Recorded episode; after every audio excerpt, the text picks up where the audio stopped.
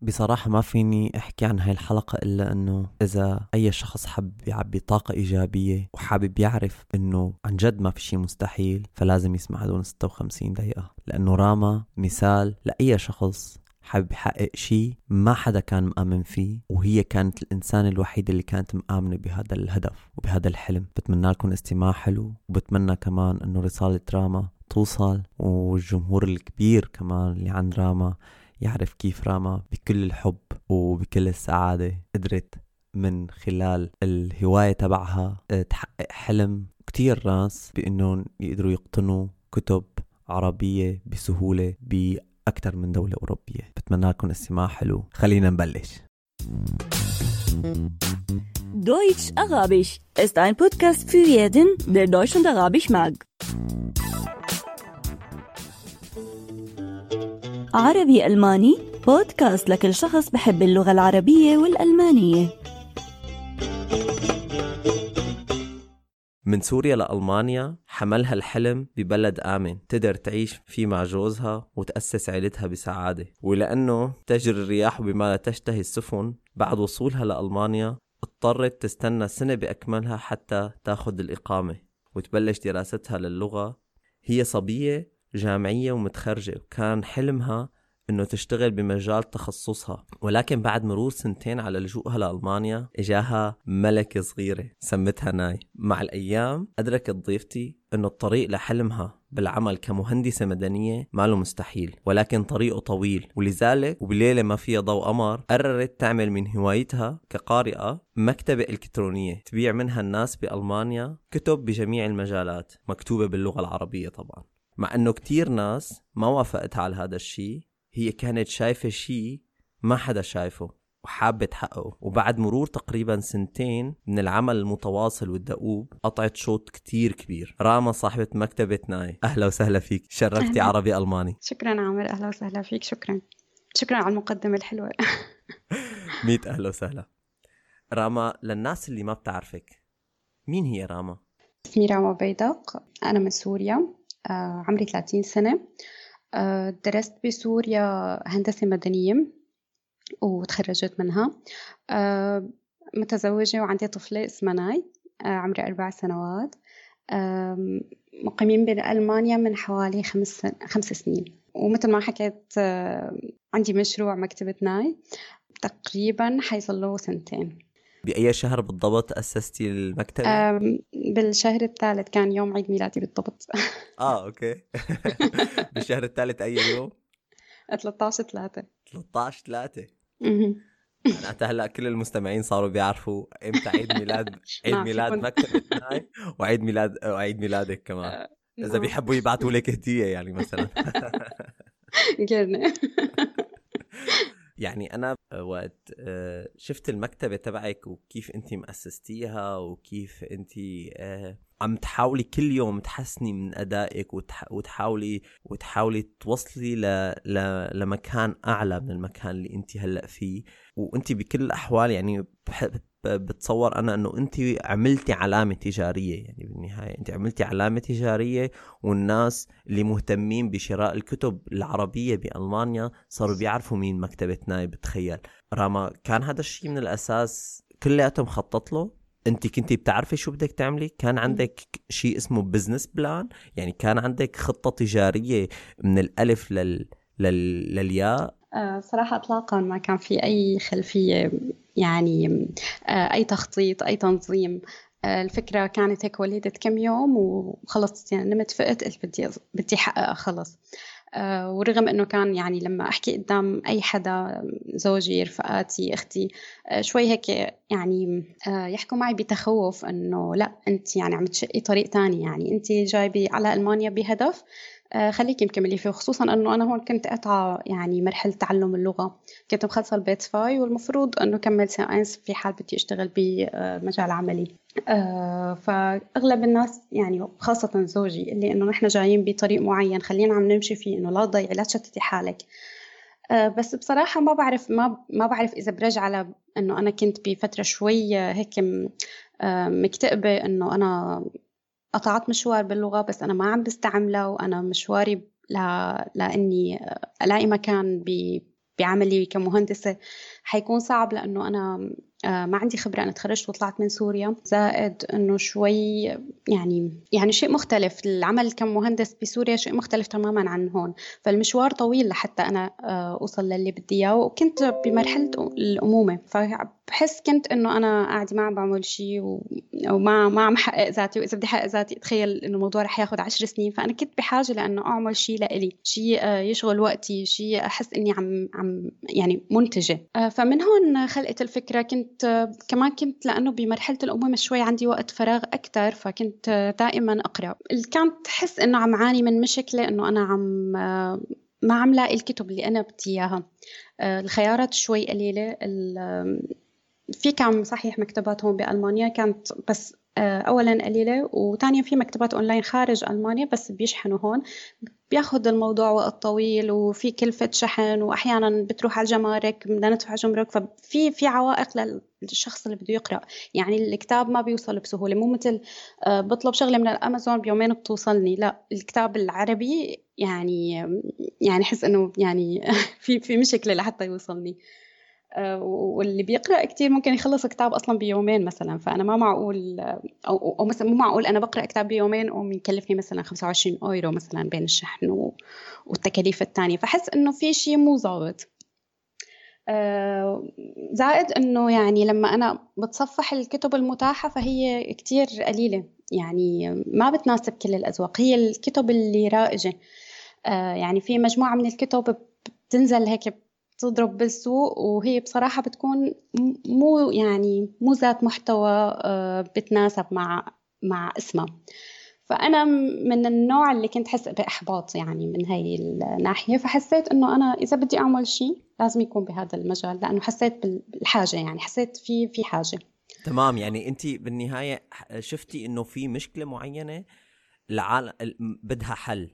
وهي هي المشكلة إنه بالنسبة إلي بصراحة يعني هلأ كانت في كتب متاحة يعني ما بنقدر نقول إنه أنا بال 2018 كنا ما كان في كتب عربية بألمانيا في ولكن بالنسبة إلي كان يعني كقارئة من هذا النوع أنا بالنسبة إلي كنت حس بمشكله فأكيد في ناس مثلي. تمام يعني أنت حطيتي كمان آه، موضوع كمثال إنه وقت الشخص يطلب شيء من أمازون حتى إذا بتطلبيه انت مثلا بالليل بآخر الليل بيجيك ثاني يوم حتى صحيح. يعني.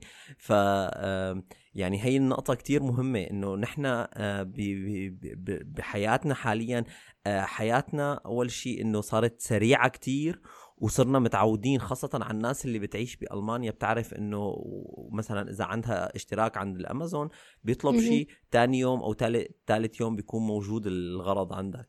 ف هي إنه مثلا إنه أنت عم تقولي إنه أنت كقارئة كمستهلكة يعني بتشتري كتب كانت عم تشوف إنه هي الشغلة عم تطول تقريبا 20 ل 15 يوم آه يعني مشكلة كبيرة. فانت حبيتي تحلي هي المشكلة وتعملي عندك عندك نظرتك لهذا الموضوع. وحابة أنت ك يعني أنت بلشتي منك ك آه يعني كمستهلكة وعرفتي صحيح. انت شو شو الشخص اللي بيحب يقرأ شو بده. صحيح. فبتخيل أنت الأساس تبعك يعني الأساس صح لأنه أنت بتعرفي شو المشاكل اللي عم تواجه كل شخص بألمانيا حابب يشتري كتب ممكن تحكي لنا عن قصة أول أول مرة فكرت راما وقالت أوكي أنا هلأ عندي الفكرة. آه، حكيتها لناس كتير وهن واجهوني بشوية آه، سلبية خلينا نقول إنه ممكن ما يمشي الحال. هي الشغلة كتير بعيدة عن مجالك شو بدك تعملي بهالشغلات؟ هي الشغلات بتواجه أي شخص حابب يبلش مشروع جديد. يعني حتى ستيف جوبز ولا ولا بيل جيتس ولا إيلون ماسك كلهم هدول الأشخاص اللي هلأ عندهم مليارات وأمبراطوريات واجهوا هي المشاكل. أه بتمنى لك طبعا إنك تصيري تصيري أحسن منه شكرا. أه ولكن ممكن تحكي لي طيب شو هي أول خطوة بلشتي فيها كرمال تبيعي كتب لأنه الناس بتعرف إنه مكتبة ناي هلأ عندها صفحة على الإنستغرام صفحة كبيرة على الإنستغرام عندها صفحة على الفيسبوك في في عندك مجتمع انت بتقدري تتواصلي معه ولكن هذا الشيء ما بلش هيك يعني انت ما بلشتي وعندك كل هذا الجمهور صحيح انت بلشتي صحيح. احكي لنا عن هذا الموضوع لو سمحتي. هلا يمكن اللي عم يسمعنا وهو من رواد المكتبة يتفاجأ كثير لأنه الموضوع كان أبدا مو مخطط ولا منظم ولا معي أي حدا يساعدني. قلت بدي خلص بدي بدي هذه الفكرة عم بتدور براسي بدي نفذها يعني شو حيصير بالأخير؟ يعني إنه مثلا حأفشل؟ إنه أوكي وأفشل. يعني ما أنا ما أنا نهاية العالم. فأنا كانت يعني في نوع من المغامرة وفي نوع من العاطفية إنه أنا كانت عاطفتي عم بتحركني أكثر من عادي بصراحة. بس يعني وهون بحب أقول إنه العاطفة مو دائما خطأ آه، لأنه دائما يعني أو غالبا خلينا نقول إحساسنا يعني بيكون متواصل مع عقلنا بشكل غير مباشر. فأنا كان إحساسي عم بيقول لي إنه لا اعملي شو ما كانت النتيجة اعملي هذا الشيء وكيف ما كان وحتى لو ما حدا عم بيساعدك وحتى لو ما في أفكار مدونة وحتى أنا ما عندي أي خبرة بالتسويق و وحتى ما كل هذا يعني بال social media يعني فعالة. آه، بس مع ذلك قلت خلص okay أنا كيف ممكن نجيب كتب عربية تركيا مصر. صرت أبحث إنه وين أنا عندي رفقاتي آه، ممكن يساعدوني. آه، بتذكر أول مرة تواصلت مع رفيقتي بتركيا وقلت لها إنه ساعديني عندكم مكتبات عربية؟ قالت لي آه، قلت لها بدي كتاب واحد اثنين ثلاثة. بصراحة يعني كانوا 15 كتاب. قلت لها بدي تشحني لي اياهم وبدي أنا بس وصلوا لعندي خلص أنا بدي أجرب فيهم. راما راما ممكن تقولي لنا قديش كان رسمالك وقت بلشتي؟ أكيد في ناس كثير بتهتم بهي التفاصيل يعني. ما بعرف بصراحة إذا يعني حدا رح يصدقني بس هي فعلا هيك كان 150 دولار. يعني بهال 150 دولار أنا كتبت عملت جروب على الفيسبوك وكتبت إنه أنا عندي مكتبة بس أنا بالبيت كان عندي 15 كتاب. آه، تكلفتهم 150 دولار. آه، حتى التكلفة يعني مرتفعة. يعني أنا لما بتذكر برجع لهديك الأيام إنه 15 كتب لازم تكلف أقل من 150 دولار لحتى أنت تقدر تبيعها كمشروع. آه، طبعا أنا إذا بدنا نحكي بالتفاصيل القانونية آه، أنا كنت بوقتها طبعا على ال Jobcenter فحكيت مع الموظف تبعي وقلت له أنا هيك عندي هي الفكرة وحابة أعملها.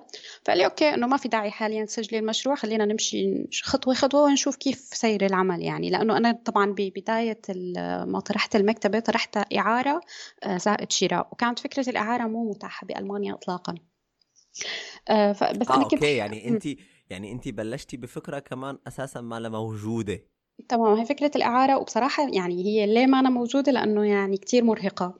أنت كتير صعب تبعت كتاب ويرجع لك مثل ما هو إذا تحط تكاليف شحن ذهاب وإياب ويعني إذا حتحط تكاليف ذهاب وإياب شحن فإنه شو شو يعني تقريبا كان هو يعني هامش هدية. الربح حيكون كتير قليل أو... هامش الربح كان واحد يورو يعني مو تماما. وبتخيل كمان أنت يمكن عملتي هذا الشيء كرمال إنه أنت تأسسي اسمك وتنتشري بطريقة سريعة لأنه بالنهاية إنك تعيري كتاب كتير كتير بيرغب فيها ناس لأنه في في ناس أساسا ما بتشتري الكتاب لأنه بتقول أنا شو بدي أعمل فيه الكتاب بعد ما هلأ للامانه هذا سوق للمكتبة صح؟ بس أنا ما كان هيك هدفي يعني فعلا ما كان هدفي. كان هدفي فعلا إنه يوصلك أنت بحب كتاب معين وما معي تكاليف إنه يوصلك بأسهل طريقة ممكنة وبأرخص طريقة ممكنة. أنا فعلا كان هذا هدفي لأنه كنت أتمنى يعني هذا الشيء. أنا كنت أتبادل أنا ورفقاتي اللي بيقرأوا. فكنت حس إنه بكنز اليوم اللي يوصل كتاب من عند رفيقتي وأنا مو مكلفني كثير هو هي النقطة اللي بتخيل إنه هي اللي ميزتك عن باقي كل الناس. آه اللي دائما أنا بقولها وقت في شيء بجواتك بجوات الشخص عم عم يحترق. يعني في في نار بجواته للشخص وبيعرف إنه هاي الشغلة رح يمشي الحال ولكن الناس والمحيط اللي حواليه ما أساسا ما بيعرف ما بيعرف لا بهي النار اللي جوات هي الشخص ولا بهذا بهي النظرة صحيح. اللي اللي اللي اللي أنت شايفتيها ولكن كل الناس ما بتعرفها لأنه هن ما بيقرأوا لأنه هن مثلا ما عندهم هي الخلفية تبعك تبعك أنت صحيح. اللي بتعرفيها فأنت حاولتي من مبدأ من مبدأ أساسا إنه ما تكوني تاجرة وإنما كقارئة تضلي كقارئة إنه تحاولي تسهلي موضوع القراءة للناس. بالضبط. بالضبط. يعني فعلا أنا كانت نيتي يعني صدقا إنه إذا بدنا نحكي بالنسبة أنا كانت نيتي تجارية 25% وال 75% كانت نيتي سليمة. آه، مو سليمة يعني بمعنى سليمة ولكن إنه معنوية أكثر خلينا نقول. كمل الفكرة إنه أنا بعدها وصلت الكتب ببساطة عملت group على الفيسبوك بلشت أضيف رفقاتي رفقاتي يضيفوا رفقاتهم. آه، هون بس بدي أحكي كمان نقطة إنه محبة الناس اللي حواليك كتير بتفرق. آه، تفاجأت جدا جدا بالتفاعل اللي صار. يعني أنا ضفت هيك الصبح فقت الصبح عملت بالليل عملت الجروب فقت الصبح بلشت أضيف العالم بيومين. يعني ما بتذكر بصراحة قديش صار العدد بس العدد كان عم يزداد بشكل رهيب. وكلهم عن طريق محبة الناس. يعني رفيقتي تضيف رفيقتي ورفقاتي يضيفوا رفقاتهم وهيك كبر كبر الكس... كيف كبر الاسم. وحسيت إنه الناس يعني اللي بتعرفني آه، فورا بلشت تدعمني نزل كتاب من هون اللي بدي الكتاب يعني أنا بدي اشتريه فأنا هون شوي آه، كان هيك وقعت بورطة. أنا أنا أصلا ما عندي يعني الناس متخيلة إنه أنا فاتحه فتحت هلأ المشروع بس أنا بالبيت عندي مثلا 300 400 كتاب مثلا وأنا فعلا فتحت مكتبة بس أنا بالحقيقة ما عندي أي شيء بالبيت كان. بتخيل أنت وقعتي بورطات مو بورطة واحدة. وحتى يعني ال ال الاندفاع اللي كنت فيه يعني شوي يعني غير غير معقول لأنه أنا حتى ما كنت مخططة إنه كيف بيتم الشحن شو لازم أشتري باكيتات يعني ما ما ابدا ما كنت مخططة. ويمكن لأنه كمان كنت لحالي بالذات لحالي يعني أنا زوجي وقتها قال لي إنه خلص أوكي اعملي الشيء اللي بريحك وأنا كيف بقدر ساعدك؟ أكيد بساعدك. بس إنه أنا ماني حابب ادخل بالموضوع بشكل مباشر. أنا عندي هدف بدي أوصل له وما بدي شيء يشتتني. يعني هو هيك كانت رؤيته هي أكيد صحيحة. بس أنا كمان كان عندي رؤية تانية. كنت بصراحة أشتغل بكتير بدائية يعني صور الكتاب بصورة بموبايلي ونزله واكتب عنه شرح. يعني إما إذا أنا قارئة الكتاب أكتب شرح من عندي أو من جوجل. بتذكر رفيقتي يعني أحد رفقاتي يعني آه، طلبته آه، بخمس دقائق يعني أنا نزلته من هون بعد خمس دقائق تواصلت معي قالت لي بدي إياه. فبترجع ناس تتواصل معي إنه أنا بدي هذا الكتاب بس أنا هذا الكتاب بعته لأنه أنا ما كان عندي غير واحد بس ما بقدر أقول للناس إنه أنا عندي كتاب واحد. فهون حسيت إنه لازم أتدارك الموضوع وحتى يعني طبعا أكيد يعني زوجي دائما على الاطلاع فأنا يعني قل له إنه أنا وقعت بورطة مو هيك. ف آه، رجعنا طلبنا يعني طلبية تانية أكبر شوي بس يعني أنا ما حطيت بالأخير رأس مال يعني أنا ما ما ما ضخيت إنه مثلا والله بدي أقول بدي 5000 يورو أنا خلص أشتري فيها كتب لا ضليت عم بشتري كميات قليلة. حتى الناس اللي حوالي دائما كانوا يقولوا لي إنه يعني إنه عن جد إنه بتتخيلي إنه ناس بتقرا هون بألمانيا؟ إنه الناس هون ما فاضية يعني دوب عم بتشتغل أغلبهم Vollzeit أو عم يعملوا لغة ما فاضيين يقرأوا كتاب عربي. بس أنا أقول إنه لا أنا عم بقرأ فاكيد في غيري عم يقرأوا. وبصراحة يعني هاي هيك بدي أحكي فيها نقطة يعني مبشرة كتير إنه مع وجود مكتبات أخرى يعني نحن ما أنا المكتبه الوحيدة في مكتبات كتير ثانية هون بألمانيا بأوروبا عموما. بس مع ذلك الإقبال آه، يعني فعلا كتير هيك مبشر ومفرح يعني. مفرح كتير إنه لحد الآن الناس لسه بدها تتواصل مع الكتاب رغم إنه أنت بكبسة زر بتنزل أي كتاب بدك إياه وبتقرأه على اللابتوب أو على على التابلت. آه، بس لسه الناس مصرة إنه تدفع آه، ممكن 15 يورو 16 يورو لتقرأ الكتاب من الورق. غير حياة. ف... يعني أنا آه. فيني بس أقول أنا ما بعرف إذا بتعرفيه عندي الكندل تبع أمازون صحيح. بقرأ من خلالها. ولكن آه، يعني هي بالنهاية عملية وسهلة الحمل وفيك يعني تحملي معك فيها بقلب الكتب ملايين كتب ملايين صح. كتب يعني ف, ف يعني عملية ولكن دائما وقت أرجع وأحمل كتاب وأقرأ من الكتاب غير حياة يعني صحيح. غير غير إحساس ثاني يعني إنه أنت قاعد ما بينشرح الإحساس صحيح بالضبط يعني بتخيل أنا إنه هي هي النقط كتير نقط مهمة يعني لأي شخص حابب يفتح مشروع وانت يعني يعني بتخيل إنه إنت هذا الشيء بتحبي تقولي لأي شخص. إذا إنت عندك شيء وحابب حابب تعمله فجرب. جرب ب 150 دولار.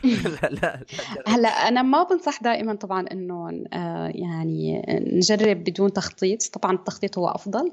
ولكن إذا أنت كثير مؤمن بفكرة فخلص نفذها. يعني ايا كان سواء مشروع أو أي فكرة عم بتدور ببالك عم بتوجع لك راسك أيام وعم تفكر فيها وما عم تعرف تنام ليش؟ طيب خلص أنا باخذ الخطوة وبالنهاية شو بده يصير؟ يعني دائما نسأل حالنا أنا فشلت شو رح يصير؟ بالنهاية ما رح يصير شيء يعني. تكون تجربة أكيد واحد بيتعلم منها أكيد. راما هي الشغلات كلها اللي حكينا عنها كانت شغلات كتير إيجابية يعني. إنه أنت تبلشي مشروع أساسا أنت ما كنتي مخططي له آه، تعملي صفحة على الفيسبوك بيومين أو ثلاثة يصير عندك آه، مئات المشتركين آه، شغلات كلها أنت ما كنتي حاسبتي لها مثل ما أنت تفضلتي. طيب شو الصعوبات اللي بتواجه أصحاب المشاريع؟ هون بألمانيا اسمه زيلبست شتندش يعني شخص بنفسه وعم يحاول دائما يحسن من حاله بحاله ولكن بدون ما يكون في معه أشخاص تانيين. وهذا الشيء بينطبق عليك مية بالمية. فشو كانت الصعوبات اللي واجهتك؟ يعني من أي شيء أي شيء وقت بلشت راما؟ شغلات أساسا ما كانت حاططها بالحسبان. هلأ بصراحة هيك رؤية هيك من فوق. خليني أقول إنه العمل كزلبشتندش إذا ما كان كبير نوعا ما يعني مشروع شوي كبير عم ينظلم. هيك هيك حسيت لأنه موضوع الضرائب بألمانيا يعني معروف. ضرائب ضرائب عالية. وزائد في أمور قانونية إنها تستعمل تحط شتويا بيراتا يعني في مصاريف بتنصرف ما بتتناسب معك كمشروع صغير. المشاريع الكبيرة بتاكل المشاريع الصغيرة. ففي بحس إنه ألمانيا شوي إنه ما كتير مساعدة بهذا الموضوع. آه هي هيك كانت أحد السلبيات. ممكن يكون هذا الشيء لأنه انت ما كان عندك اطلاع على الخلفية القانونية بالعمل بألمانيا؟ هلا أنا ما كملت يمكن سير العمل المكتبي إنه أنا لما ما كملت بالقصة فممكن هلا أحكيها إنه أنا آه، لما حسيت ب ب مستغرة إنه أنا ما عم بقدر يعني لحق الكتب اللي الناس عم تطلبها. فأنا هون زوجي خلص قرر يغير رأيه وساعدني وقال لي إنه خلص حنجيب دفعة نوعا ما كبيرة وخلص خلينا يعني كملت. هلأ هو يمكن شاف إنه إقبال الناس جيد فحط تشجع أكثر و... وجبنا مجموعة كتب كبيرة يعني نوعا ما. و... فهون زوجي يعني استلم أخذ عني آه، مثل ما بيقولوا كتف فكان استلم عني الأمور القانونية بقى. هون أنا لازم يعني أنا بدخل على على حسابي صار مبالغ منيحة فأنا لازم سجل المشروع لازم أشوف ستويا بيراتا فأنا هي الأمور شوي كانت تصعب لي فزوجي استلمها بشكل كامل. مستشار الضريبة يعني هو اللي بيحسب. صعب كثير إنه الشخص العادي يحسب هدول المواضيع خصوصي إذا الشغل معقد فيه آه، خارج ووارد كثير يعني إحنا مثلا بنشتري كتب عنا فاتورة وعنا فاتورة جمارك وعنا فواتير للداخل فهي الأمور معقدة. ما بيقدر يعملها الشخص اللي ما دارس هي الأمور. يعني فيني أقول إنه محمود بهي الفترة اعترف إنه أنت مشروعك ناجح وهو خلاص رح يبلش يشتغل معك. تمام. ما بعرف بالضبط شو كانت بس إنه خلص قال لي إنه أوكي ماشي يلا إنه هو يعني. هو أساسا ما حب يعترف بس إنه خلص. ربما. وهيك والله يعني فلما دخل محمود معي بصراحة يعني كثير يعني كان في هيك نقلة يعني إنه أنا ما كنت لحالي ما عم بعرف أشتغل تماما فاستلم عني جزء كثير منيح. فهي من ناحية قانونية بحس إنه في شوي صعوبات للمشاريع الصغيرة. زائد يمكن العمل كأونلاين عمل أونلاين بحس فيه صعوبة كمان آه، لصاحب المشروع أكثر من لما يكون على الأرض. آه، لأنه العمل الأونلاين لازم أنت تكون متاح 24 ساعة. فأنت إذا مانك شركة كبيرة وعندك موظفين ترد على الناس دائما ما عندك موظفين تحل المشاكل دائما فأنت إجباري رح تلاقي يعني مشاكل. إن ما لقيت مشاكل بالعمل رح تلاقي مشاكل ببيتك وخاصة كأم مثلا. فأنا أحس إنه أنا 24 آه، ساعة لازم أكون متاحة للجميع فأحس إنه يعني يعني الموضوع كان فيه فيه ضغط نفسي أكيد بالنهاية هدول القصص اللي أنت عم تتفضلي وتقوليهم يعني شغلات أساسا هي صعبين على على على على سكان البلد الأصليين يعني على الألمان نفسهم صعبة صحيح. إنك تفتحي مشروع إنك آه، تعملي مشروع أونلاين إنك تكوني 24 ساعة على تواصل مع مع مع المستهلكين أو الناس اللي حابين يشتروا منك الكتب والزبائن يعني بشكل عام. فيعني هي شغلات كتير كلها يعني صعبة. صحيح. وفي في شغلات تانية كمان كتير مهمة. مثلا إذا شخص مثلا مو بي مو قريب منك أو ما بتعرفي وين ساكن فبدك تبعتي له الكتاب عن طريق عن طريق الشحن وهي الشغلات. فهي كلها شغلات يعني أنت بالأساس ما بتخيل أنت كنت حاططيها بالحسبان يعني. صحيح. صارت تجي آه. مع الوقت. صحيح. هو يعني الفكرة الأساسية إنه أنت لما بيكون عندك مشروع صغير فأنت بالأصل آه، ما عندك ناس تساعدك كثير فأنت المهمات هي نفسها يعني. المهام هي نفسها سواء صغير سواء كبير. بيفرق يمكن الضخ يعني الضغط أكثر فهي الفكرة زائد إنه العمل أونلاين بالذات آه، أنت عم تتعامل مع ناس من وراء الشاشة. وكلياتنا بنعرف إنه الناس من وراء الشاشة بتختلف عن آه، تعامل وراء الشاشة بيختلف عن التعامل لما بتكون وجهك وجها لوجه. أه، بعض خليني أقول 10% مشان ما أكون يعني قاسية 10% من الرواد اللي بي أو الزبائن أو العملاء بيكونوا شوي سيئين بالتعامل. أه، هي هيك يعني نقطة يعني بتزعجني بصراحة بتزعجني بالمشروع إنه ليش هال 10% شو قصدك أه بالضبط؟ ممكن تعطيني مثال مثلا على على على شيء صار معك مع ممكن يحكوا بيحكوا ممكن بجفاء كتير يعني ما بي بي يعني ما بيتواصلوا مع البائع على انه هو معهم بالأخير بده يبعث لهم الطلب يعني بس بيتواصلوا بي بيتخيلوا إنه هذا الشخص اللي هو عبارة عن مجيب آلي ما بعرف شو بيتخيل بيتخيلوا إنه مجيب آلي بيحكوا معهم بدهم اياه مثلا بيطلبوا بطريقة مو كثير حلوة بيحكوا بطريقة مو كثير حلوة مثلا طلبي يطول إيه وين مثلا يعني يعني جمل بالأخير إنه ما بيحسسوا بالأخير أنا أنا شخص يعني أنا بشر عم عم بشتغل. ممكن يصير معي أي ظرف طارئ ممكن بنتي تمرض فما اشحن كتب مثلا.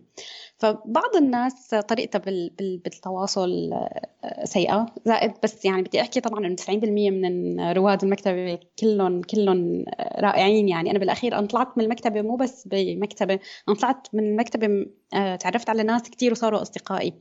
يعني أنا من خلال المكتبة كونت كثير صداقات وكثير تعرفت على ناس ف حلو. بالمقابل طبعا إنه في كثير كثير ناس يعني أنا بحس بالمكتبة سبحان الله يعني واللي بحبه بحب بالمشروع إنه أنا الناس اللي بتتعامل معي هن فعلا ما يعني أغلبهم ما بيتعاملوا إنهم عم يشتروا يعني مثل أنت عم تشتري من أمازون ما بتعرف. أغلبهم بيتعاملوا مع رامو وبيعرفوا إنه مين أنا و يعني بنكون ودودين مع بعض أكثر وبنصحهم مثلا ممكن حتى هن يقولوا لي إذا قرأوا كتاب وعجبهم يقولوا لي الريفيو تبعهم. ف يعني أنا هي احد الشغلات كمان اللي بتسعدني جدا بالمشروع إنه وحتى في منهم يعني بيورجوني ود مو طبيعي. يعني أنا أوقات يعني بنسى إنه أنا صاحبة مشروع ما يعني بتخيل إنه إحنا رفقات. زائد موضوع الشحن آه، التغليف والإرسال آه، بحس بده آه، جهد جسدي أكثر من شيء ثاني يعني أنت لما كل يوم تستهلك من وقتك وجهدك الجسدي لتغلف وتروح على البريد وترجع الطرود وتحمل طرود ممكن أحيانا ثقيله هي كمان مو شيء يعني شيء لازم ينحط بالحسبان أحد الصعوبة إنه أنت لازم ما تكون حساس. يعني أنا نوعا ما هي أحد مشاكلي إنه أنا كنت حساسة بال يعني تخيل إنه دائما اللي عم يشتغل اللي عم يتعامل معي لازم يكون كتير لطيف وودود ومو كل الناس لطيفين وودودين أكيد. ونحن لازم ما نكون أصلا حساسين بهي الناحية. زائد التنظيم يعني إذا خاصة إذا العمل أونلاين لازم يكون في تنظيم. يعني أنا وصلت لمرحلة نوعا ما إني آه، أعمل مثلا موبايلين موبايل للشغل وموبايل شخصي لأنه كان كثير عم بيعمل لي ضغط نفسي إنه أنا كل ما أمسك موبايلي لازم في ناس من المكتبة عم تحكي معي. آه، فحس دائما بتوتر يعني إنه أنا كل يومي دائما متوترة أنا مثلا ما فيني أطلع مشوار والناس ما دائما تتواصل معي وتحكيني. وطبعا هذا الشيء بيرجع إنه المشروع نوعا ما صغير يعني ما في هالموظفين ما في هالحدا يساعدك. يعني هي هي تقريبا أغلب الصعوبات. هي الصعوبات يعني كانت بالبدايات وكل ما مرق وقت أكثر كل ما تنظم الشغل أكثر كل ما الشخص عرف كيف يتعامل مع الموضوع أكثر كل ما لا ناس تساعده أكثر يعني نحن هلأ بالمكتبة أوكي يعني فعليا أنا وزوجي في معنا رفيقنا كمان يعني مسؤول عن أكثر عن مواضيع الفواتير وهي القصص. آه، زائد أنا عندي أصدقاء بيساعدوني بشكل يعني كتير كبير. نحن بالمكتبة عندنا فرع بالفرع طبعا هو أونلاين كمان فرع بالسويد وفرع بالنمسا وفرع بهولندا. و وحتى في إحدى يعني صديقاتي بتساعدني مثل بالتسويق. آه، كله بيعتمد على إنه بياخذ طلبات من الناس اونلاين وبنجمع طلبية وبنبعثها للسويد ورفيقتي بالسويد مثلا بتصير بتوزعها للناس هنيك. فكمان هدول الأشخاص يعني كمان حابة عن طريق اوجه لهم تحية وأشكرهم كثير لأنه بي يعني أنا كمشروع مو كل هالضخم أنا ما بقدر مثلا أعطيهم رواتب كبيرة. طبيا مسؤولة عن فرع السويد. آه، فعليا إذا بدنا نحكي كأجر مثلا آه، مادي هي ما بتاخذ شيء يعني هي آه، اغلب أغلب مساعدتها هي عن جد ودية يعني ورغم إنه طبعا هي ما كانت صديقتي من قبل يعني صديقتي صارت بالمكتبه من المكتبة. يعني كانت أحد رواد المكتبة وتحولت لشخص يشتغل معي ويساعدني. آه، في صبايا بفرع هولندا صبيتين يعني كل كل اللي بيساعدوني عن جد مشكورين لأنه أنا بعرف إنه هن عم يشتغلوا بحب أكثر ما يشتغلوا بمادة. يعني حتى الصبايا في صبيتين بهولندا يعني لما حكوا معي أنا قلت لهم صراحة أنتم اثنين يعني و وأنا شغلي حاليا إنه ما بقدر إنه اعطيكم آه، أجر يناسب آه، جهدكم اللي رح تبذلوه لأن مو مشكلة مو مشكلة قد بيناسبك أعطينا يعني. هن الناس حابين يعملوا شيء حابين يشتغلوا. وأنا عن جد بقدر لهم هذا الشيء وحتى أيام لما بكون أنا آه، مضغوطة بالعمل يعني إنه مثلا الناس عندهم عم تقول بدي كتاب معين كتاب معين وأنا ما عندي يعني لصعوبات كثير نحكيها. ما بيجوا بيقولوا إنه أوه ما بدي دائما أشتغل مع مكتبة ناي ما عندها مثلا هالكتاب. لا بالعكس دائما بيحاولوا يخففوا عني. فأنا يعني حابب إنه كمان وجه لهم شكر عن طريقك. لأنه فعلا بيستاهلوا. يعني هذا الشيء اللي أنت عم تحكيه عن جد بكبر القلب بصراحه لأنه آه يعني كمية الحب وكمية كمية الطاقة الإيجابية اللي بتطلع عن طريق هدول الناس اللي هن أساسا بالضبط مثلك. يعني هن قراء وهن شافوا قديش صعبة موضوع إنه يجيبوا كتاب بالعربي وأنت إجيتي وحليتي هي المشكلة فهن يعني قدروا يتفاعلوا معك بطريقة وكأنهم هن نفسهم راما يعني. لأنه صحيح. هن يعني لما قربوا مني أكثر عرفوا قديش الموضوع صعب. يعني يمكن أحد الصعوبات اللي نسيت أحكيها هي عن موضوع تأمين الكتب. تأمين الكتب يعني بصراحة دوامة لحالها.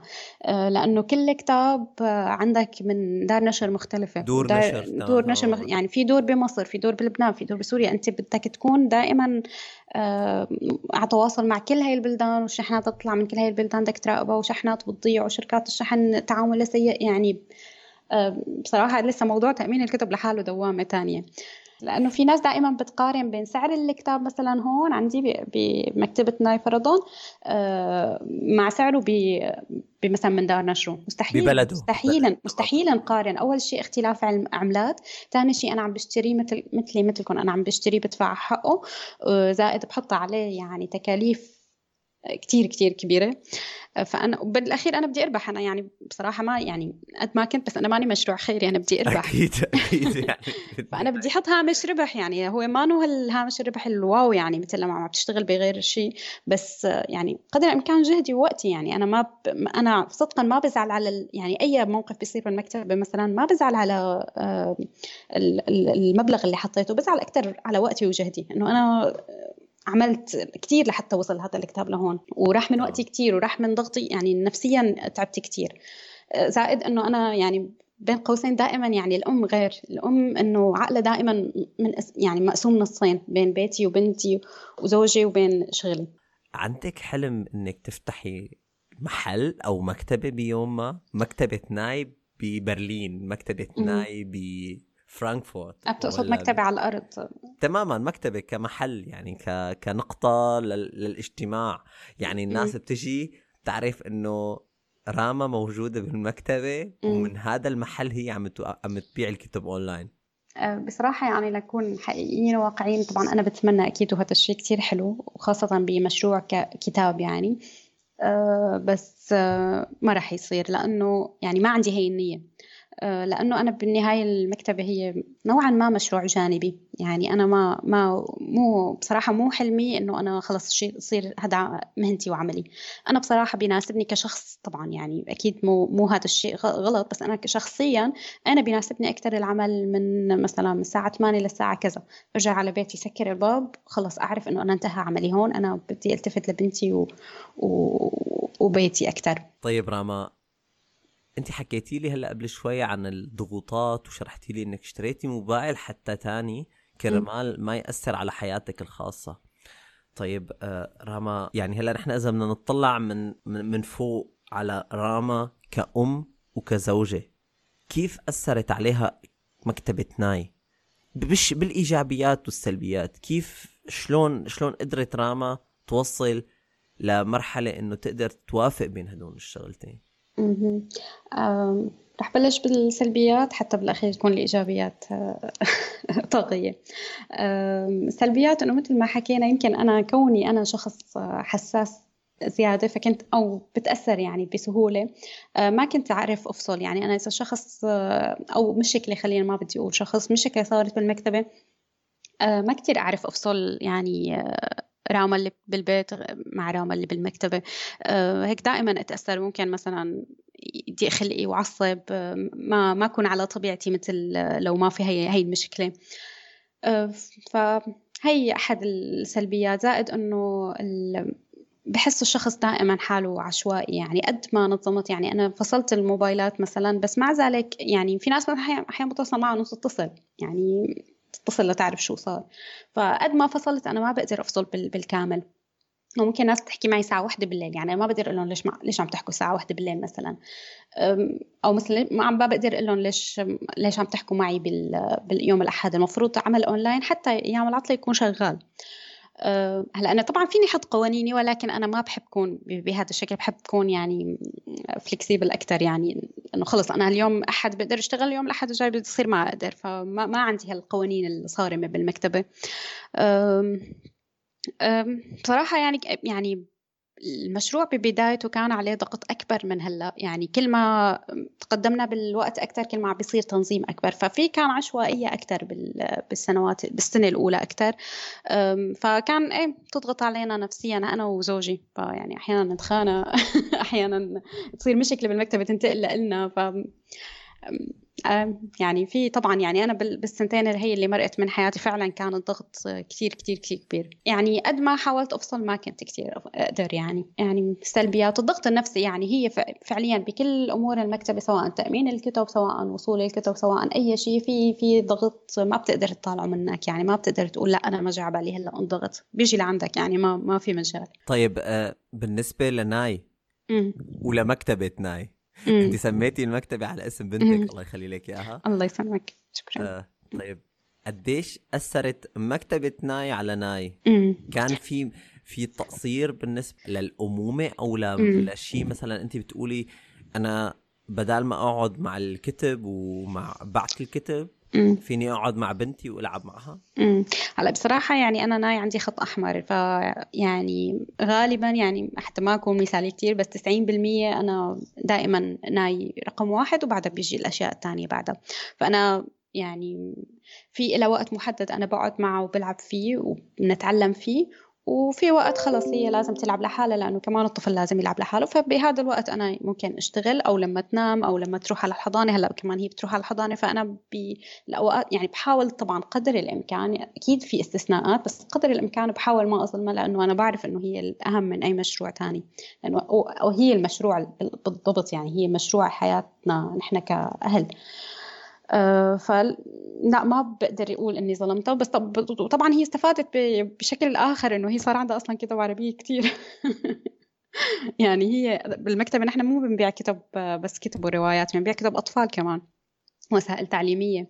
وأنا كتير يعني مهتمة بشكل كتير خاص بهذا الجانب لأنه قصص الأطفال بشكل آه، خاص آه، لازم نكون مركزين على المحتوى يعني ما بنقدر نجيب أي قصة. آه، بشكل عام يعني الكبار ممكن يقرأوا أي شيء هن أحرار بس الصغار ما بيقدر تقدر أنت تقرأ لهم أي شيء.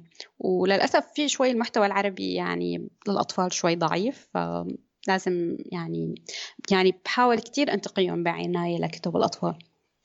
فهي صار عندها مجموعة كتير حلوة من كتب الأطفال وبنقضي وقت كتير حلو وعم نحاول نقوي اللغة العربية يعني عم بيساعدني الموضوع المكتبة كتير عم بتساعدني إنه أنا يكون عندي هي الوسائل وهي القصص بالعربي لناي. ففعليا بشوفها ما انظلمت الحمد لله. يعني أكيد بمر أوقات حتى ما أكون يعني حتى أكون صادقة أكيد بمر أوقات يعني لما نكون نحن مضغوطين فاكيد يعني هي رح تتأثر شوي بس بشكل عام يعني كنسبة ونتناسب فلا هي أكيد يعني تجربة إيجابية. وحتى أنا بتخيل إنه بكرة بس تكبر شوي إذا الحمد يعني إن شاء الله ضل المشروع مستمر والله أعطانا عمر بتخيل إنه بس تكبر وتوعى وتعرف فكرة المشروع رح تكون كثير مبسوطة. وفخورة يعني إنه اسمها حامل هيك مشروع. ممكن تساعدكم كمان. ممكن. ممكن. راما آه، ممكن تقولي لي هلأ مشان لحتى ال ال يعني الزباين زباينكم المستمعين اللي عم يسمعونا آه، الناس كلياتها شلون هلأ أنا بجي بروح على صفحة مكتبة ناي وبتواصل معك وبقول لك لو سمحتي آه، بدي كتاب الخيميائي. كيف في كيف فيه الزبون يتخيل كيف انت بتعملي الطلبية وبتبعتي له الكتاب؟ بقول له أول شيء إنه هو يعني من دار نشر الفلانيه سعره كذا بعطيه معلومات عنه ليتأكد إنه هذا هو بالضبط طلبه. بطلب عنوانه و آه، الدفع بيكون عن طريق تحويل بنكي آه، بعطيه تفاصيل الدفع أو الفاتورة يعني بتكون موجودة. آه، وهو بيعطينا عنوانه. العنوان ببساطة بنرسل بالبريد يعني بنغلف الطلب وبنرسله بالبريد وبيوصلوا تقريبا بحوالي يومين أو ثلاثة. مين بيغلف البريد؟ مين بيغلف الكتاب؟ محمود الحقيقة. تمام. وهو اللي ببعته كمان للكتاب؟ إيه كمان هو مسؤول عن إنه يروح على البريد، أنا يعني حاليا تقريبا عملي يعني بال social media أكثر شيء. يعني انت بتتواصلي مع الزباين اولا وبعدين هن زائد إشراف عام على إنه شو ناقصنا كتب شو لازم نجيب شو يعني هاي الأمور كمان. ودائما ال- ال- المدة لحتى يوصل الكتاب بتكون بين يوم أو يومين. حسب يعني موضوع البريد ما بنقدر نتحكم فيه يعني البريد أيام بيتأخر أيام بيكون سريع بس غالبا بألمانيا يعني بال Deutsche Post وال DHL يعني يومين ثلاثة بالكثير أربعة. وبالنسبة لكم أنتم مصاريف الشحن بتكون مغطاية بقلب سعر الكتاب ولا هي بت... نحن مقدمين عرض يعني السعر الشحن المجاني بألمانيا فأنت سواء طلبت كتاب أو مليون كتاب شحن مجاني. يعني. نحن آه، فعليا أوكي. نحن بندفعه يعني آه وبالنسبة للفروع الثانية تبع مكتبة ناي بالسويد أو بهولندا هن أو بالنمسا هن آه بالنهاية الكتب بيجوا من عندكم آه لع- لعندهم للفروع الثانية بالضبط. و... و... آه أوكي هن آلية عمل شوي مختلفة عنا إنه هن مضطرين ياخذوا طلبات عدة ناس مثلا خلينا نقول عشر أشخاص فبتتجمع طلبية ونحن بنبعتها سوا لأنه ما بنقدر نبعت كل كتاب يعني طبعا. آه، لحاله على السويد مثلا إنه كلفه الشحن مرتفعه بتصير. فهن بقلب لما بتوصل الشحنة مثلا للصبية بالسويد بتوزع بقلب السويد كمان بالبريد. بس إنه دائما الشحن الداخلي بيكون أرخص من الشحن الدولي أو بين الاتحاد الأوروبي مثلا. تمام. طبعا نحن عندنا إمكانية الشحن إنه مباشرة من عنا لأي بلد ثاني بس إنه هذا الشيء اخت... يعني توفير تكاليف على الناس بال... بالسويد أو بالنمسا أو وين ما كان. يعني أنتم بالنهاية عم تفكروا كمان بالنسبة للأشخاص كرمال يوفروا أو يعني شوية شوية مصاري. صح لأنه شوي بده يصير مكلف يعني الكتاب لما نبعته من هون للسويد لحاله يعني في تكل... يعني تكلفة الشحن آه، كبيرة مقارنة بسعر الكتاب. تماما. فهيك نوعا ما بنوفر يعني التكاليف شحن زائد بصير طرق الدفع أسهل لهم. يعني طرق الدفع بكل بلد مختلف عن ألمانيا. يعني مثلا بالسويد عندهم طريقة ال Swish بألمانيا ما عندنا إياها. فنحن تمام. وفرنا لهم هي ب... مع وجود نور مثلا مشكورة إنه وفرنا لهم هي الطريقة. تمام. آه ب- بس أنتم ما بتقدموا الدفع عن طريق ال PayPal؟ طبعا في PayPal بس بصراحة شوي الناس ما كتير عند يعني ما كل الناس عندها اطلاع عن ال PayPal فشوي. عم نلاقي صعوبة بهذا الموضوع. تمام هي النقطة اللي كنت بدي أسألك عليها. نحن حكينا عنها بال... بالتليفون اللي حكينا فيه. آه إنه آه انت قلتي لي إنه آه انت دائما آه بتحبي تقدمي الكتب يلي بتشوفيها انت من وجهة نظرك كمان كتب هادفة. آه فيكي تشرحي لي بالضبط شو قصدك بهذا الشيء وكيف انت بتنقي الكتب تبع المكتبة تبعك؟ بحس إنه هذا الشيء آه، بصراحة بيمي- بيميز المكتبة. إنه نحن ما آه، بس اللي دارج لأنه للأسف كمان الكتب صارت عبارة شوي عن موضة أو خلينا نقول هيك ترند يعني إنه أنا هذا الكتاب انشهر هلأ نازل على كل وسائل التواصل الاجتماعي مبيعات حقق أكثر المبيعات إنه معناتها حلو ما بالضرورة ابدا ابدا. آه، يعني في كتب بينضخ لها الإعلان عليها أكثر من من ما بتستاهل. آه، فالناس كتير كمان لازم تعرف هذا الشيء آه، لازم تكون واثقة بال- بالشخص اللي عم بيسوق للكتب. لأ مثلا آه، يعني طبعا أنا مو معناها أن أنا ما بجيب الكتب اللي أنا ب- اللي ما بتناسب رؤيتي. يعني أنا في كتب مثلا ما ما ما بتستهويني مثلا أو ما بحسها حلوة وما ما ممكن أقرأها بس لكن بوفرها للمكتبة. لكن اللي بدي أقوله أنه أنا دائما بحاول أسوق لكتب هي بالحقيقة ما أنا مشهورة كتير لكن هي بالحقيقة كتير حلوة. آه، طبعا ما بالضرورة أنا أكون يعني قراتها في منهم قراتهم مثلا في ممكن خلينا نقول على سبيل المثال إنه كاتبة معينة هي صبية مثلا ما أنا كثير مشهورة قرأت لها كتاب وكثير أعجبت بأسلوبها. طيب حرام هي أسلوبها كثير حلو. يعني ليش مثلا مع ليش بس أحلام مستغانمي مثلا أسلوبها مشهور؟ مع, مع, احترامي طبعا وإعجابي بأسلوب أحلام مستغانمي بس ليش مثلا بس هي الكاتبة؟ طب هي الكاتبة كثير أسلوبها حلو ليش مظلومة؟ ليش مو مبين كتبها؟ فبصير ببحث عن كتبها وبحاول اوفرهم وبحاول أسوقهم. والحمد لله إنه شوي عم بحس إنه هذا الشيء يعني عم بلمسه إنه الناس عم تثق إنه أنا منزله هذا الكتاب معناتها حلو.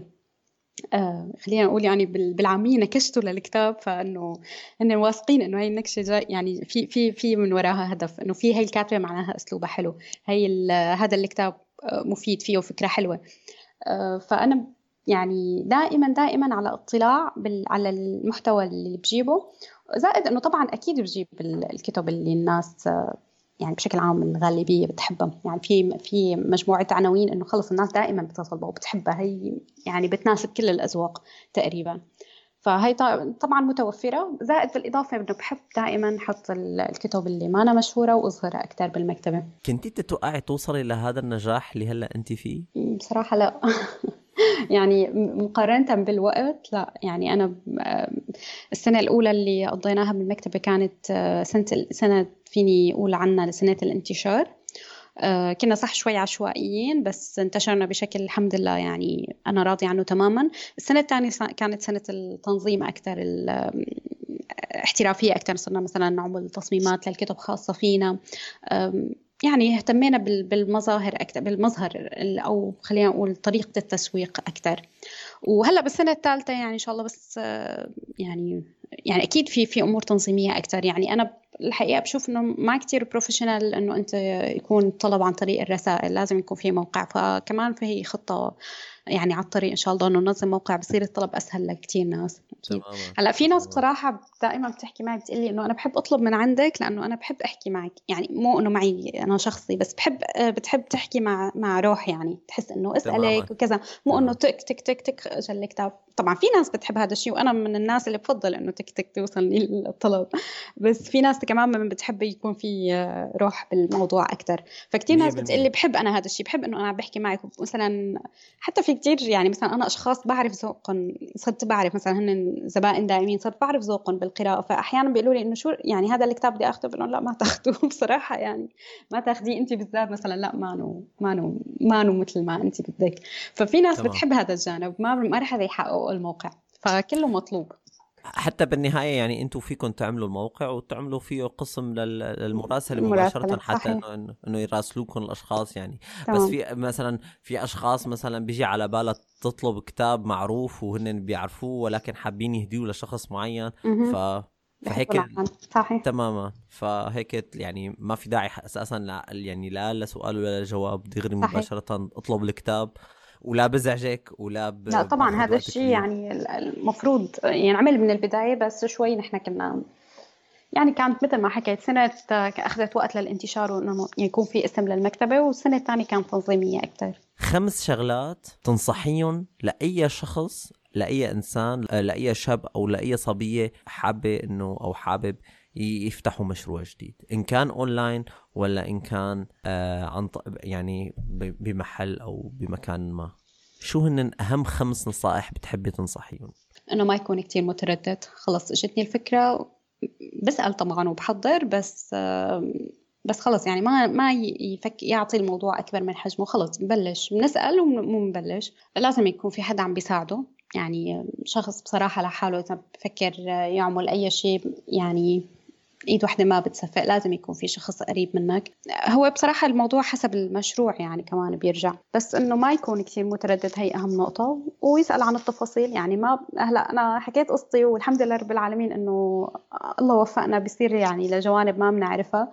بس مو دائما يعني الانفعال طبعا صح إنه أنا روح للي بدي بانفعاليه بسال وخلص بتوكل على الله بعمل الشيء ما بتردد كثير يعني. تجاريا لازم نبحث عن أفضل آه، ماركات مثلا بأقل التكاليف الممكنة. ما أنا مثلا أول مصدر شفته خلص بشتري من عنده بجرب بصير يكون كثير آه، الكواليتي سيئة بصير يكون التكاليف مرتفعة. يعني أنا لازم أسأل شوف بكل الأماكن جيب المنتج بأقل تكلفة ممكنة وبأكثر جودة ممكنة.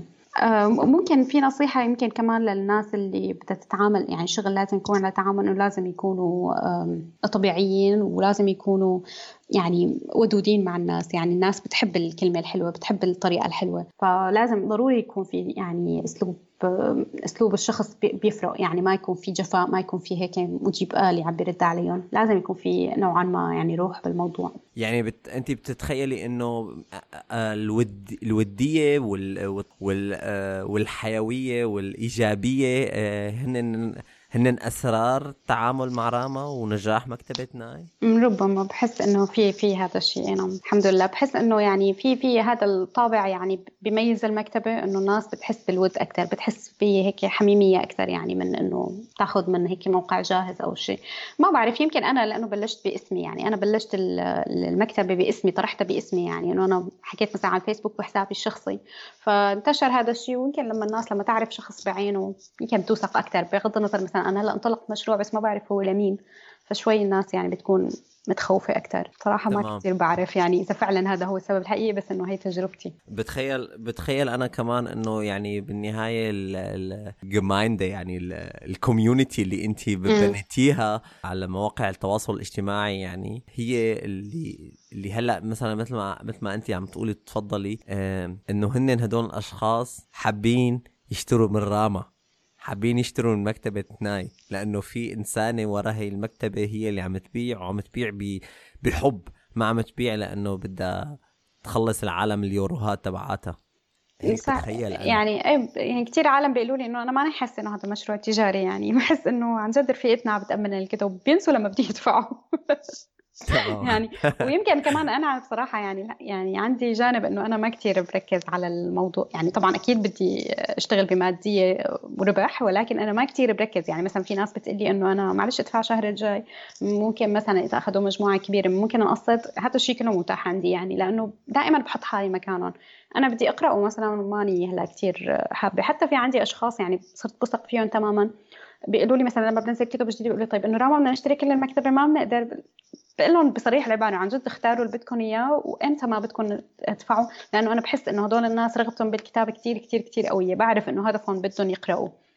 فبحاول ساعد بقدر الإمكان طبعا يعني أكيد قدر الإمكان ما بقدر يعني شيء فوق طاقتي بس إنه قدر الإمكان بحاول يعني من نواحي مادية إنه أكون متعاونة بيقولوا إذا خليت خربت يعني بصراحة وأنا ب- يعني كتير مبسوط بسماع هالحكي منك يعني إنه أنت عم يمكن- تدعمي حتى القراءة يعني. يمكن لأنه مثل ما حكينا بأول. المقابلة لأنه أنا دائما يعني أنا طلعت الفكرة من حاجتي يعني أنا كنت بدي كتب عربيه بدي هذا الشكل هذا النمط وخلقته فأنا دائما بحس حالي يعني لما حدا بيطلب بحس حالي بحط حالي مكانه بحط لو إنه ما في مكتبة لما أنا ما عندي مكتبه وأنا بدي أشتري هلأ كتاب فدائما بحط حالي مكانه. رائع رائع. أنا بتخيل إنه كل شخص عم يسمع الحلقة و... وهو زبون عندك أو هو حابب يشتري كتاب أو يمكن هو أساسا ما كان مفكر يشتري كتاب هلأ رح يفكر يشتري شكراً. كتاب. بس الفكرة إنه أنا دائما شو ما قالوا لي شكوى فورا بقلب حالي مكانهم. أنا لو يوصلني كتاب مو كتير نسخة حلوة رح أتضايق. ما أنا من نوع الناس اللي بحب يكون الكتاب شكله حلو. وأنا بتخيل إنه هذا أكبر سر عندك أو يمكن هذا أكثر شيء ممكن أنت توصليه للناس إنه إذا أنت شخص حابب تعمل شيء وحابب تكبر وحابب تعمل مشروع ناجح لازم تحط حالك دائما مكان مكان مكان الزبون. المستهلك والزبون صحيح. فإن شاء الله يعني ما في يعني هلا هي القصص بدك تصير كثير هيك نوادر إنه القصص السلبية 1% 2% بس غالبا الكل راضي الحمد لله. راما كيف توصفي حالك بخمس صفات؟ يمكن أول صفة بتخطر على بالي إني مغامرة بحب غامر بالأشياء المجهولة. كمان عاطفية أكتر يعني الجزء العاطفي أكتر عندي من العقلاني. غالبا بقدر امتص المشاكل. يعني إذا في مشكلة معينة بحاول قدر الإمكان امتصها. ما يعني يعني بعرف أضبط غضبي. آه، فهي الشغلة يمكن كمان فادتني بالمكتب إنه أنا بقدر أتصرف آه، يعني ما أظهر غضبي إذا كنت آه، متضايقة. ما بعرف عنيدة ببعض الأحيان كمان بس العناد بشوفه كمان صفة حلوة. يعني ما بشوفه دائما شيء سلبي. صاروا أربع صفات. الخمسة ما بعرف سامحني فيها. ممكن أتركها للناس اللي بيعرفوني. ممكن تتركي لي الصفة الخامسة إلي؟ ممكن والله. مثابرة مثابرة بشكل مو طبيعي. شكرا كثير إن شاء الله. طيب نجي للسؤال الثاني. آه راما شو بتحبي تقولي لراما قبل 20 سنة؟ راما اللي عمرها 10 سنين. تخيلي تخيليها هلأ هي قاعدة قدامك وانت حابة تقولي لها شيء بتحبي تنصحيها نصيحة؟ بتحبي تمدحيها؟ بتحبي تقولي لها أي شيء أسئلة وجدانية حلوة. آه، ممكن إلا إنه يمكن كل شيء فكرتي فيه وحلمتي فيه ما صار. يعني الراما اللي بعشر سنين كانت أفكارها وأحلامها ما تحققت آه، بس أكيد صار يعني وصار سيناريو تاني بس أنا متأكدة إنه هو أفضل يعني سيناريو كان ممكن يكون يعني أفضل من اللي تخيلته. والحمد لله يعني لها إنه أنت بمكان مرضي. يعني على الأقل شخصيا أنا على الصعيد النفسي راضية الحمد لله. السؤال الثالث راما آه شو هو أحلى أحلى مقولة أحلى جملة أنت سمعتيها قريتيها أو أنت بنفسك ألفتيها؟ بحب الآية بسورة النجم اللي بتقول وإن ليس للإنسان إلا ما سعى وإن سعيه سوف يرى. مهما سعيت يعني خلص أنت سعيت أكيد رح تلاقي هذا الشيء. ممكن ما تلاقيه بشكل واضح وعلى الصورة اللي أنت بدك إياها بس أكيد رح يرى. يعني رح تشوفه بمكان تاني بشكل تاني. بس ما في حدا بيسعى هيك بالمجان. يعني سعيك رح تلاقي له نتيجة. هي جمل يعني الآية الكريمة كثير بتلهمني ودائما كل ما تعبت وهيك بقول إنه رح لاقي. يعني ما في شيء هيك بيروح آه، على الفاضي. يعني حتى لو تجربة فاشلة حتى لو سعي فاشل أنت رح تلاقي منه آه، شيء معين. بحب هاي الجملة كتير. ما فيني أقول لك إلا أشعر بدني. شكرا شكرا كثير آه، العفو عامر شكرا, شكرا. لك. شكرا إنه اتحت لي فرصة لحتى أحكي أكثر ووصل للناس. يمكن لأنه يعني في ناس كثير بتعرفني بس ما بتعرف هي التفاصيل. فشكرا إنه أعطيتني الفرصة أحكيها. و... شكرا لك إنه انت أعطيتيني الفرصة إنه أنا أنت إنك تطلعي معي. شكرا. آه ب... كمان بس خايفة تكون إنه أنا أعطيت آه تفاصيل سلبية. أنا يعني لا بحب دائما أكون يعني أحكي بالجانب التفاؤلي بس إنه يعني في حقيقة لازم يعني الناس تعرفها وتقدرها. وأنا بتخيل إنه كل المحبين لمكتبة ناي بيعرفوا إنه بيعرف بيعرفوا إنه كل كتاب عم ينبعت عم ينبعت مع حب وتعب و... وكل وكل الأمل إنه الناس تكون مبسوطة بالنهاية بالكتب اللي عم تشتريها. أكيد. آه طيب راما تخيلي معي أنا رح أعطيكي هلأ موبايل وأقول لك إنه أنت عن طريق هذا الموبايل فيك تكتبي رسالة SMS بجملة واحدة وتب... وهي الرسالة وقت تبعتي تكبسي على إرسال رح تنبعت لكل البشرية. شو بتحبي تكتبي فيها لهي الرسالة؟ لو عندك طرق عديدة ومحتار بأي طريق تروح فيها ببساطة جربها كلها ورح تلاقي حالك في واحد منهم. يا سلام.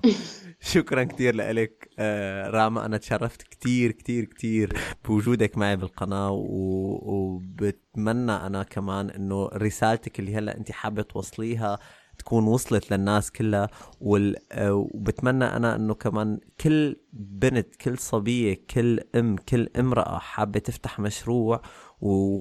وعم تقول لحالها إنه ممكن هذا المشروع ما يزبط ففيني أقول شوفوا آه راما. ممكن في أشخاص كتير ممكن كثير. تقول أنت أنت ما عم تستضيف ما عم تستضيف إلا نساء. يعني أنا بفتخر بالنهاية يعني إنه في عنا هالكم الكبير من النساء لأنه هون الألمان والأجانب بيقولوا إنه النساء العربيات دائما النساء قاعدين بالبيوت بس بيطبخوا وبيعملوا البيوت وهاي الشغلات وما بيعملوا أي شيء تاني. أنا يعني أنا كل الفخر كل الفخر بصراحة إنه آه، أقدر أعمل معكم هالمقابلات هي وأقدر أرجي الناس إنه هذا الكلام مو صح و... والمرأة العربية بتقدر تعمل بالضبط وحتى يمكن أحيانا أكثر من الرجل العربي. صحيح. بتشكرك كثير من قلبي وبتمنى لك كل النجاح بتمنى لك النجاح بطريقك بال... بالهندسة المدنية بتمنى لك النجاح لمكتبة ناي كمان و... وإن شاء الله هيك بتضلكم دائما بخير. أنت ومحمود وناي. العفو الله يخليك يا رب. شكرا كثير لك عمر وفرصة سعيدة إنه تعرفت عليك. وتعرفت على البودكاست اللي عم تعمله والفكرة كتير كتير كتير حلوة ومميزة. بتحبي توجهي أي شيء لجمهورك لجمهور مكتبة ناي قبل ما نخلص الحلقة؟ بحب أشكرهم فعلا بحب أشكرهم واحد واحد. كل شخص تعامل معي بحب أشكره لأنه لو ما تعامل معي بصورة جيدة كنت أنا أكيد ما كملت. أنا لو أي حدا اساء لي بإساءة واضحة كنت أكيد رح أفشل وما رح كمل. فشكرا واحد واحد. عجبتك الحلقة؟ وانت حابب تدعم القناة؟ إذا أنت بتسمع القناة على Apple Podcast أو iTunes فيك تترك لنا تعليق وتعمل تقييم كمان للقناة. وهذا الشيء بيساعدنا كتير كرمال إنه دائما تكون هاي القناة ظاهرة لكل الناس وتنسمع من كتير عالم أنا رح أكون شاكر لك طول العمر إذا تاخد دقيقة من وقتك وبتعطينا تقييم للحلقة بتشكرك كتير من قلبي Das war's schon wieder mit Deutsch Arabisch. Bis bald. كان معكم عامر في عربي ألماني استنونا بالحلقات الجاية